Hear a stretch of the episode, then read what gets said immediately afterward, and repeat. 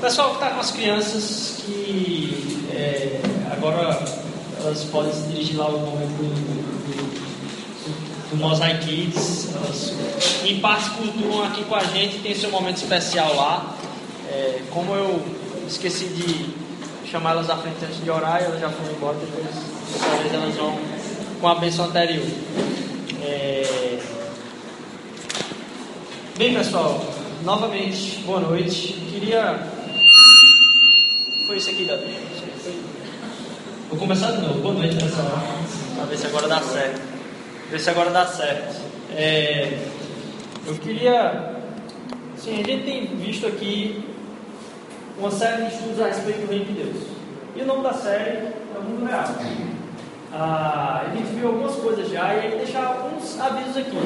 Primeiro, ah, todas essas palavras elas estão na internet. Então, se você usa aí o iTunes ou, ou no Android, algum aplicativo de podcast, ou então você pode escutar na, na, na internet mesmo, no computador, através do SoundCloud.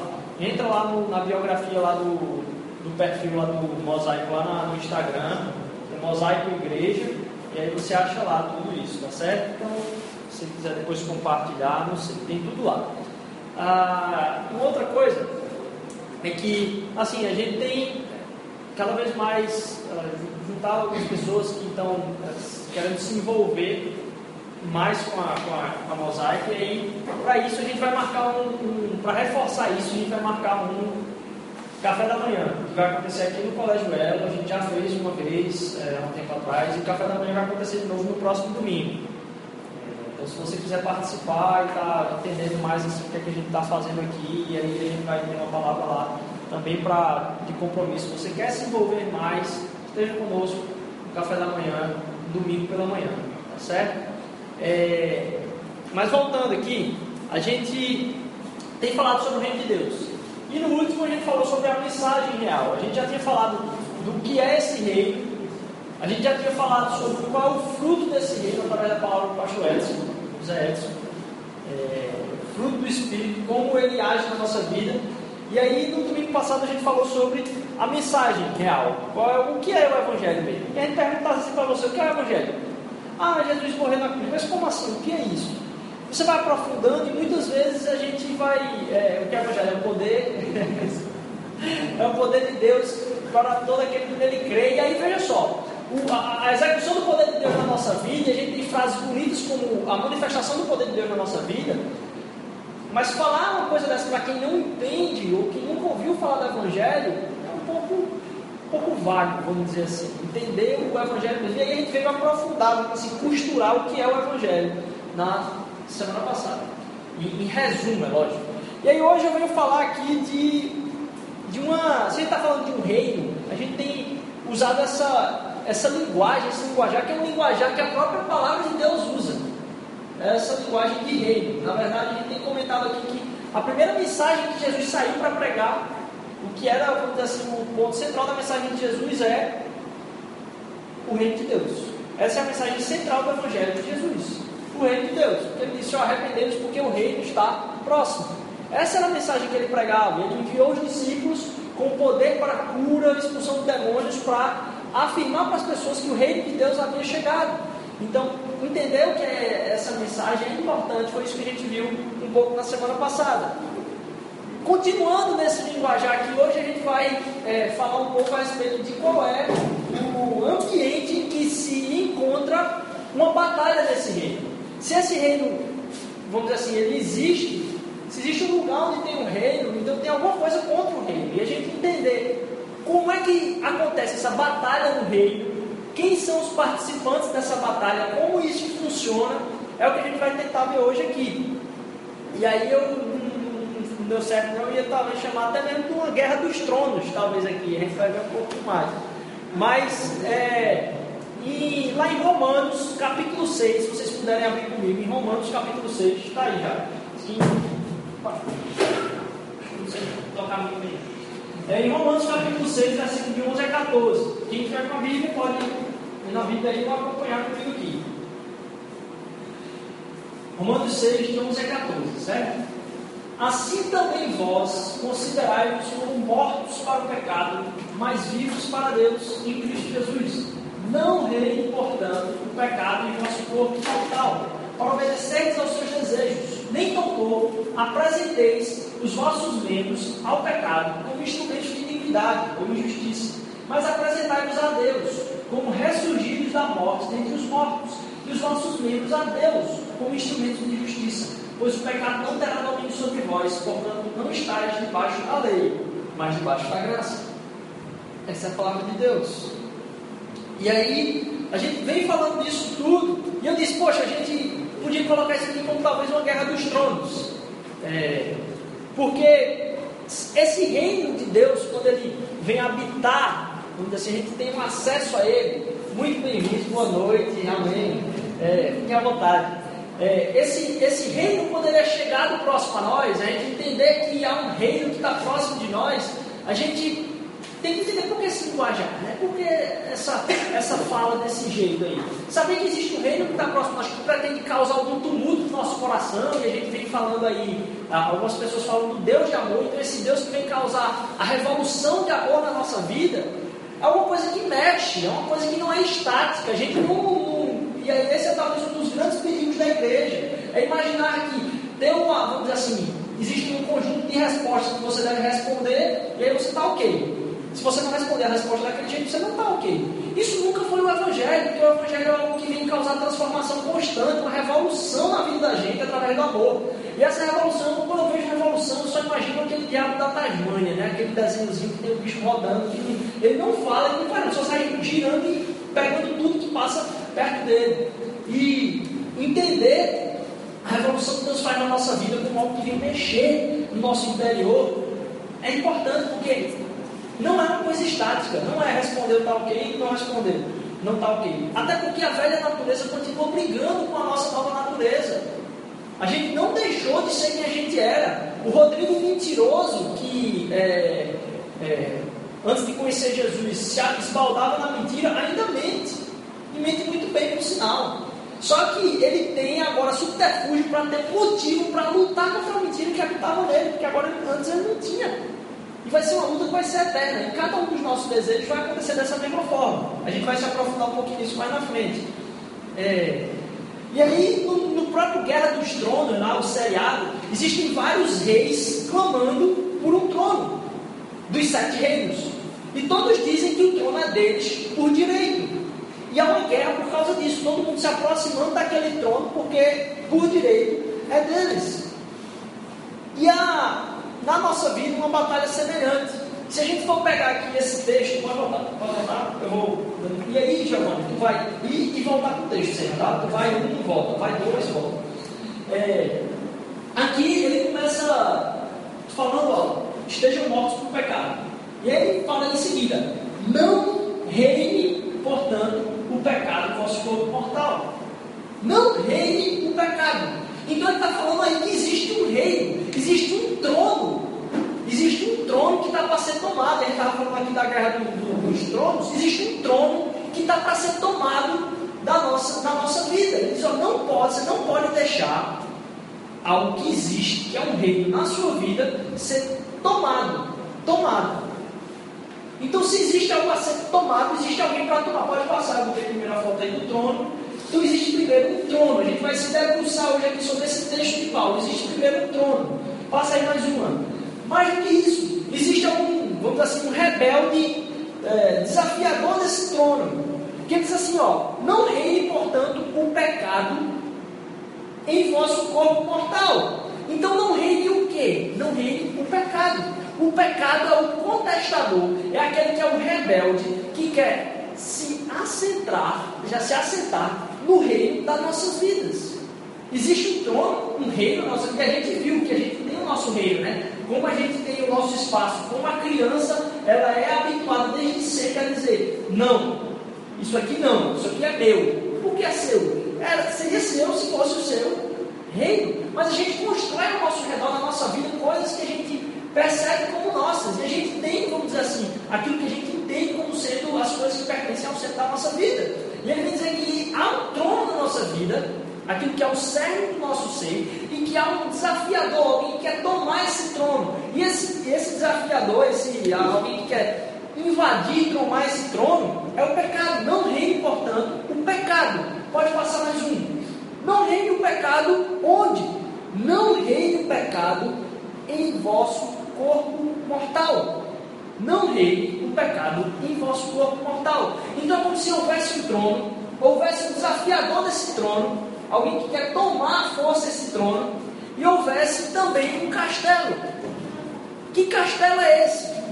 Porque se tem um trono e você reina em algum lugar, ele fala assim: não deixe que o pecado reine em vosso corpo mortal. Então, o castelo onde está esse trono é o nosso próprio corpo. Não reine o pecado em vosso corpo mortal. E a gente tem aí o nosso, vamos dizer assim, talvez o nosso castelo, aquilo que é, a, a, vamos dizer assim, o habitat, o, o, o inglês seria realm, né? o reino, o reinado da nossa, da nossa existência, que é a nossa própria vida, o nosso próprio ser. Não reine o pecado sobre o vosso corpo mortal. Não reine o pecado sobre o vosso corpo mortal. Pode passar mais um aí. Para obedeceres aos seus desejos. E aí entra um, um personagem importante disso aí. Lá em Romanos, Paulo fez uma exposição gigante a respeito de quem era Deus, de quem éramos nós como pecadores, do 1 ao 5, certo? Do 1 ao 5, Paulo dá só na para. Quem é a humanidade, está todo mundo errado, mas quem é Jesus para completar o nosso ser? E aí chega no capítulo 6 ele começa a falar desse, dessa disputa de reinado aqui. Não reine na nossa vida, num trono. Quem? O pecado que está tentando desafiar no nosso corpo mortal, que seria talvez o castelo dessa imagem medieval, tendo como obediência à investida desse inimigo os desejos. Então, os desejos a gente pode imaginar como serviçais desse castelo. Os desejos são serviçais desse castelo onde o diabo quer tomar o trono, certo? E que eles são capturados pelo pecado, distorcidos pelo pecado. E aí percebam, algumas é, versões de vocês aí, a palavra desejos, que tem aí é obedecer aos seus desejos, está concupiscência. A palavra que é, é usada como concupiscência aí, na verdade, no original, é, ela é um desejo neutro. É tanto que em alguns aspectos no grego a mesma palavra Paulo usa para clamar a Deus, de se achegar mais perto dele, é um desejo de estar mais próximo de Deus. Então assim, ela é uma palavra neutra, certo? Não tem nenhuma, ah, assim, nenhum adjetivo junto a ela, não tem nada qualificando ela não, é um desejo neutro. Que algumas Bíblias está dizendo concupiscência, alguns traduzem como luxúria, a mesma palavra, mas não é um desejo, um desejo neutro, normal. Então existem desejos na nossa vida que são neutros, são normais, o desejo de comer, o desejo de tudo, e que eles são cativados, esses, esses servos, eles são retirados pelo pecado, convertidos, vamos dizer assim, deturpados, e são enviados de volta para o castelo, que é o nosso corpo, e aí agora participam da tentativa, do intento de destronar aquilo que havia na nossa vida. Os nossos desejos são cativos pelo desafiador. E são mandados de volta para o castelo, para que agora eles, assim, agora participantes na, assim, do intento de destronar aquilo que devia ser destronado, consigam fazer isso na nossa vida. Então eles atuam com um papel muito importante. Os nossos desejos em causar destruição naquilo que deveria ser o reinado na nossa vida. Porque eles são deturpados, porque antes era neutro, para agora agir de confronto ao que deveria ser o reino de Deus na nossa vida. Mais um. E aí eles são mandados de volta, né? Vocês viram bem a minha criatividade, como é fantástica essa escolha figuras na internet, mas pode passar. E aí uma outra palavra que para vocês talvez esteja é, diferente aí.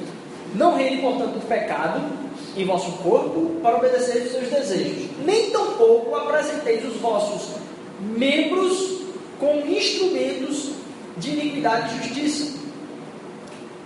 Existem os desejos, que são como se fossem talvez os servos desse castelo, que são cativos e mandados de volta. E por causa desses desejos serem cativos, eles fazem com que algo que deveria ser usado para defender o castelo, que é nosso, os nossos membros do corpo, eles agora, vamos assim, com serviçais infiltrados nesse castelo, eles existem para destruir o que era a defesa desse castelo. E aí a palavra que ele está usando aí, ó, é instrumentos, mas essa mesma palavra instrumentos, ela é usada como arma. Não usem para que não sejam usados os vossos membros como armas contra vocês. Para que os membros que vocês têm, que são bênção e tudo é para ser bênção na vida da gente, que foi dado por, por natureza, a gente não comece a usar isso contra a nossa própria vida.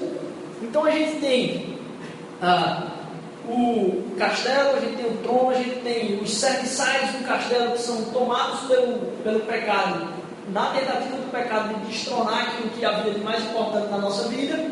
E aí pode passar mais um. Porque há também um rei. No fim das contas, há um rei. E aí, continuando, ele diz o seguinte: pode voltar para o versículo. Nem tampouco apresentei os vossos membros ao pecado, é isso que faz, o desejo é corrompido, volta para o castelo e agora faz com que os nossos membros, a nossa vida, comece a atuar em favor do próprio pecado. Não apresentei os vossos membros ao pecado como armas de iniquidade e injustiça, mas apresentai-os a quem? A quem a gente deve se submeter, se colocar na presença, apresentai-os a Deus como ressurgidos da morte dentre os mortos, e os vossos membros a Deus também, porque agora eles foram deturpados como instrumentos de justiça. Então apresentem-se a Deus, e os vossos membros a Deus também. É, e aí é, é importante a gente entender que havendo esse, esse castelo onde os agentes do inimigo nessa revolução aí, os desejos, que eles são neutros, e eles são enviados de volta, a gente faz com que nessa percepção, nesse movimento, a obediência a esse inimigo do trono só vai aumentando. Porque o pecado captura os que servem no castelo, os corrompem e mandam eles de volta para o castelo, que é onde eles pertencem, para derrubar o trono e tomar o castelo. Os desejos, na verdade, eles prometem uma imunidade se capturados, mas eles são mentiras. E aí, o pecado, a gente entender isso, faz com que a gente comece a, pensar: poxa, beleza, então se o pecado ele captura, ele é um agente, porque o pecado está tentando tomar o trono da nossa vida, ele não é algo que a gente faz. O pecado não é algo que a gente faz. O pecado não está relacionado com algo que a gente faz, e por isso muita gente não consegue experimentar a luta contra o próprio pecado, aquilo que destrói a nossa vida. Você está fazendo a mesma coisa, a família está dizendo que não presta, você está destruindo os relacionamentos familiares, você não consegue mais ter a mesma relação que você tem com o seu irmão, mas você consegue continuar firme, porque você não consegue lutar contra. E muitas das vezes é o entendimento de que o pecado é como social que a gente faz, quando na verdade o pecado é o poder que atua. Ele não é o que a gente faz, ele é o poder que atua por detrás daquilo que a gente faz.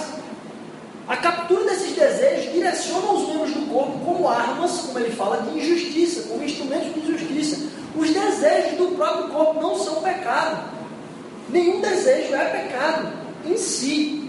Mas na verdade, você tem o desejo neutro de comer, de se relacionar, de é, desejo sexual, desejo de amizade. Você tem todos esses desejos. Mas todos esses desejos são tentados a serem corrompidos do seu propósito original para se transformar em algo que vai destruir a sua própria vida. Então, eu tenho o desejo de comer. E tem pessoas que são tentadas loucamente a usar daquilo ali como sendo algo extremamente que é bom, o desejo é bom, mas usar de uma forma que vem destruir a própria vida. Da mesma forma acontece com todos os outros desejos. Eles não são ruins em si, mas eles são distorcidos e enviados de volta para que a gente possa imaginar que aquilo ali vai trazer satisfação. E quando o pecado toma conta desses serviçais aí do castelo, manda de volta, tem duas coisas que ele faz. Ele diz seguinte: se você obedecer e você cumprir aquilo que eu estou te pedindo agora, de usar esse seu desejo para conseguir isso aqui, ele promete duas coisas. Primeiro, vai ser altamente satisfatório. Vai ser satisfatório, você vai ficar, a primeira coisa que diz para você, você vai ficar feliz se você disser isso.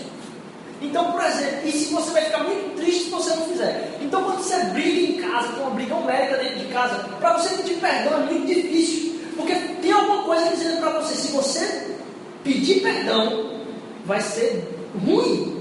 E se você guardar essa sua raiva, mas se você continuar falando para você o quanto você tem razão e quando a outra pessoa está errada, você vai sentir uma satisfação. E não fazer isso, você vai perder essa satisfação. Imagine que isso, ele promete uma premiação no final. Então ele promete primeiro essa satisfação imediata, uma premiação. Mas uma premiação, e aí pode dizer, ela acontece mesmo. Satisfazer esses desejos na hora acontece. Comida, sexualmente. Ele é bom. Na hora é bom, mas é bom a curto prazo. Porque eles são desejos suicidas. Eles vão sendo bom até quando você esteja com o pescoço dentro da forca. Eles vão destruindo a gente de uma forma a ser enganados. Não é que é na cara, não. Ele vai tomando conta do nosso corpo justamente por enganar. Se fosse feio de cara, não havia possibilidade de a gente ser enganado por isso. Mas por causa disso, a gente tem uma vida alimentar deturpada, quando a gente detona o nosso corpo através daquilo que a gente come. A gente tem relacionamentos que são é, destrutivos porque a gente não consegue mais se colocar numa posição de estar sempre abertos à restauração, inclusive dos relacionamentos. Não, a gente se surge um problema muito grande, a gente tende a jogar uma pedra maior ainda e aumentar aquele problema e dizer para a pessoa: tá vendo, eu sempre disse que você sempre faz isso. E a gente coloca essas palavras que na boca da gente é muito massa. Você está pensando aqui, tentando trazer palavra para a boca, né? E é impressionante como a gente recolhe tanto negócio que quando a gente briga com alguém, a gente sempre para depois e diz, poxa, eu devia ter dito isso.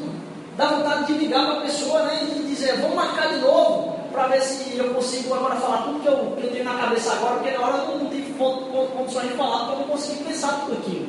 E aí a cabeça da gente fica pensando uma coisa e, e vem aquele negócio.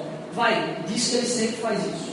Diz não é sempre, nunca é sempre. Ninguém nunca faz uma coisa sempre. Mas a cabeça da gente sempre produzindo. Fala que ele faz. Você nunca e aí você já soltou nunca, porque vai ter uma satisfação de peso, de confronto maior. O, é, é, o desejo de justiça colocado a favor da destruição do relacionamento. Então existe o desejo de justiça dentro da gente, mas a gente acaba utilizando o desejo de justiça. Sabe aquele negócio que o cara estava todo certo? Aí faz uma coisa errada e destrói tudo aquilo que ele estava pensando em fazer certo.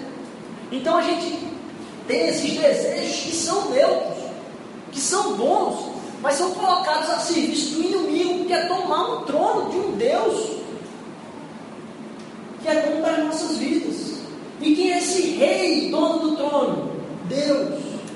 E se a gente não entender que há aí uma guerra, que a gente não entende que pecado é A, B, C e D, fazer A, B, C e D, não. Pecado é um poder que toma conta dos nossos desejos, que existem do nosso corpo, para abençoar nossas vidas, e agora são transformados em mensageiros do inimigo do trono de Deus, para tirar ele do trono da nossa vida, é que a gente consegue entender como lutar contra esse pecado.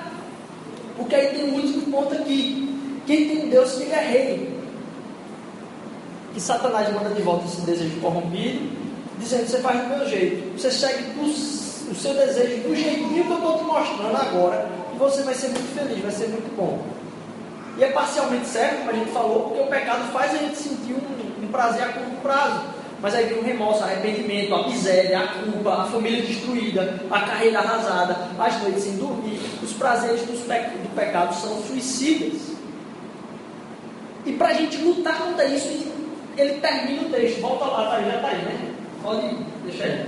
Pois o pecado não terá domínio sobre vós, porquanto vocês não estão debaixo da lei mas debaixo da graça. Então existe uma autoridade constituída na nossa vida, dentro desse ambiente todo aí, onde a gente tem o trono, o reino, o desafiador desse trono, que quer tomar, usurpar, o usurpador desse trono, que é o pecado, o castelo que é o nosso corpo, os nossos desejos que são os servidores desse castelo, desse reino, os membros do nosso corpo que são as armas que existem para a gente lutar que são agora deturpadas e que fazem agora a gente lutar contra nós mesmos. É, e aí existe um trono que pertence a um rei, que é esse Deus, e uma autoridade constituída, que é a graça e não é a lei. Não estão debaixo da graça, mas ou não estão debaixo da lei, mas debaixo da graça. Porque a autoridade da graça significa que Deus está fazendo uma revolução de amor na nossa vida. Que é. E para esse amor, essa revolução que Ele está fazendo, a tem que entender primeiro porque a graça não é de graça. Aí você diz, ah, Rodrigo, peraí, mas todo mundo diz graça é de graça. É de graça para gente. Nunca. Você já amou alguém que nunca que não devolveu amor em troca? Você já amou alguém que não devolveu o seu amor em troca? Para ela considerar o amor que você dá para ela, é nada. O amor para ela era de graça. Mas para você, que estava amando, era um amor custoso. Mas só você sabe o custo das coisas que você fez em amor pelo outro. Porque para você nunca é de graça quando você ama. Mesmo que a pessoa não reconheça. Mas eu não estou falando aqui, a gente começa a olhar agora para Jesus. Não é para a gente sentir peninha do que ele sofreu, a coitadinho. Mas não, é para a gente pensar que além das nossas desilusões profissionais, amorosas e todas as experiências de família, o amor que ele tem por nós custou muito caro. E a autoridade que a gente tem na nossa vida agora de graça para nós foi custosa para ele. O amor que ele derramou ali na cruz pela nossa vida foi custoso demais para ele, porque ele precisou abrir mão de tudo. E como uma pessoa que ama e a pessoa não dá o retorno em troca, ele não estava importando, se importando se a gente dá o retorno em troca, porque muitas vezes a gente nem lembra disso. Mas mesmo assim, ele fez o que era custoso porque ele amava. Para que a gente pudesse entender que a gente pode ser desacorrentado dos nossos desejos que nos prendem. Porque a vitória na cruz foi alcançada, a gente pode agora soltar as correntes desses desejos que antes estavam sob o poder do pecado e agora estão sob uma autoridade diferente, a autoridade da graça, que atua na nossa vida em contraponto àquilo que é a prisão do pecado. Não importa quem você é, ele te aceita a si mesmo. E ele sabe de tudo mais escuro e escondido que os desejos fizeram através da sua vida. Mas ele veio para derramar perdão na sua vida, porque ele vai derramar um amor que já pagou tudo. Se você está numa busca espiritual e ainda não entende, sei lá porque está aqui, o que eu queria dizer é que esse Jesus, ele é rei que veio tomar conta desse trono, para que os nossos desejos agora não sirvam mais aquilo que veio destruir, mas que aquilo que veio construir a nossa vida. E através do amor dele, a gente consegue entender como essa batalha acontece. Quem são os participantes dessa batalha? Como ela vai ser, vamos dizer assim, travada de uma forma que a gente às vezes não percebe. E a gente começa a considerar o pecado como uma coisa errada que a gente faz, alguma coisa que, poxa, eu pequei. Não, você estava sob o poder do pecado, os seus desejos foram usados contra você, sem você ter percebido toda essa trajetória da batalha que estava sendo travada nessa mensagem de hoje, eu só vim para dizer uma coisa aqui: que Jesus tem direito ao trono. O trono é dele por direito. Ele quer reinar e transformar a sua e a minha vida. Que sabe qual é o oposto disso? A gente pensa que a gente vai ter o trono da nossa vida. Não. A gente vai atuar em nome do poder do pecado que está agindo na nossa vida, e quem vai tomar conta da nossa vida não é a gente, não. Se não for Jesus, não é a gente, é o pecado. Porque ele diz que tem um que está batalhando pelo trono, e o trono é o pecado. E ele vai fazer tudo aquilo que era bom, desejos, vontades, satisfações, agora agirem para a destruição da nossa felicidade. Ele promete com premiação, você vai ser feliz com isso aqui, daqui a pouco você está numa vida de miséria. Porque você não consegue enxergar o pagamento disso. Por entender que Deus é o rei a quem a gente presta a, vamos dizer assim, a autoridade desse trono. E que a autoridade que ele constituiu na nossa vida para exercer o poder contra o pecado foi a própria graça, é que a gente tem que dizer qual, o que, é que age contra o pecado. É batalhar mais forte? Não, é olhar para a cruz de Cristo. É como foi cantado aqui hoje, entregar o nosso coração na vida para Ele. Que, que eu posso fazer se não entregar meu coração para o Senhor? Não tem nada que eu possa fazer. Porque são poderes que estão agindo sobre a minha vida maiores do que eu posso imaginar. Mas eu sei que Deus me criou para um propósito.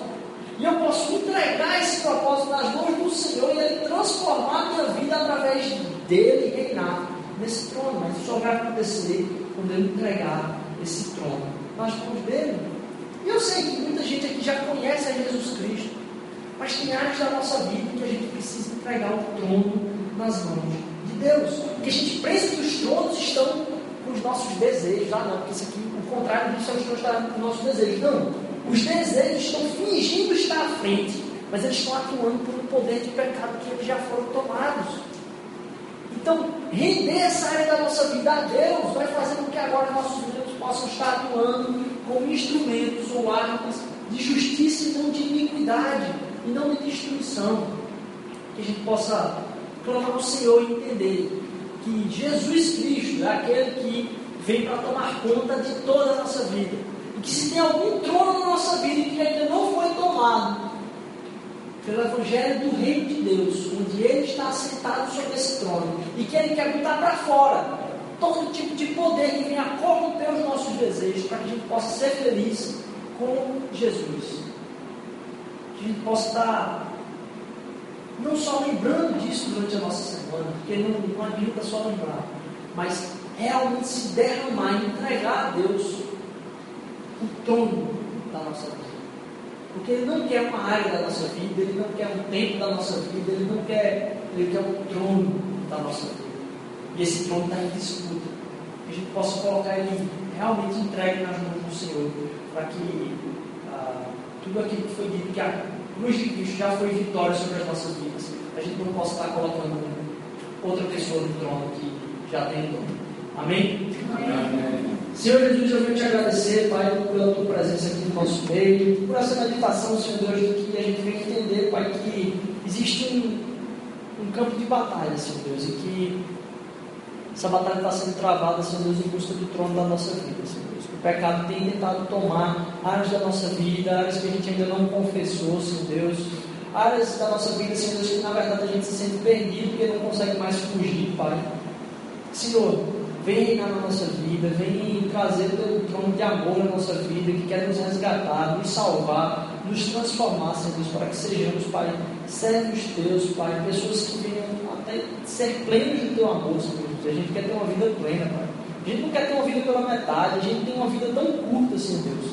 Nos faz aproveitar essa vida de maneira total, Senhor Deus, transformadora, Pai, e que a gente possa sair com o coração cheio de alegria, da tua alegria. Em nome de Jesus. Amém.